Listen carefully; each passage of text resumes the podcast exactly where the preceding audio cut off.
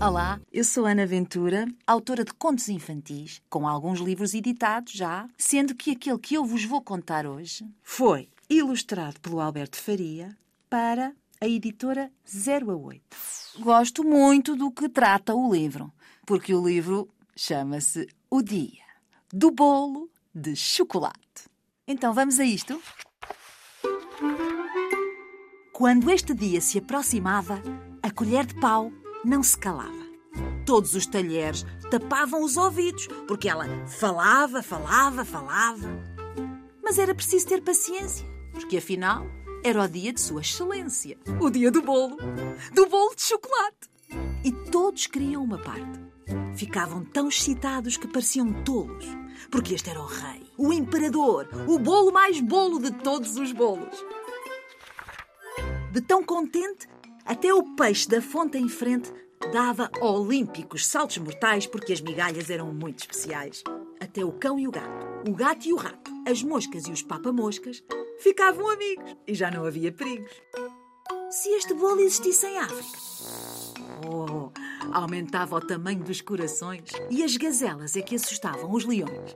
As feras deixavam de ser beras e de perigosas passavam a gulosas. A massa fofa que todos enfeitiça ia dar-lhes tanta preguiça que, bem dispostas e satisfeitas, já não queriam outras receitas. Se por algum golpe de sorte o esquimó do Polo Norte provasse este gostoso cacau, suportar o vento forte já não era assim tão mau. Era sabido e mais que certo que os camelos do deserto comiam o morango e dançavam o fandango.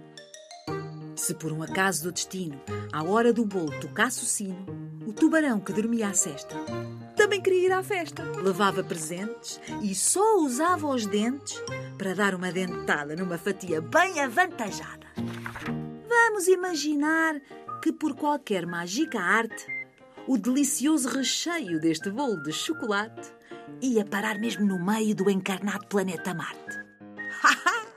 Finalmente os marcianos já podiam festejar os anos. No espaço sideral, a fama deste bolo seria tal que todos os seres, mesmo aqueles que são verdes, iam passar horas divertidas a trocar palavras amigas.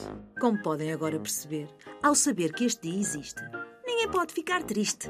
A nossa querida colher de pau vai novamente para a gaveta, à espera que um dia o chocolate derreta.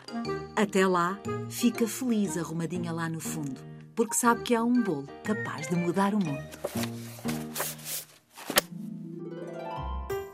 E assim termina esta história. Espero que tenham a oportunidade de ver o livro um dia destes, numa livraria ou numa biblioteca. Eu sou Ana Ventura, escrevi a história, foi ilustrado pelo Alberto Faria para a editora 08.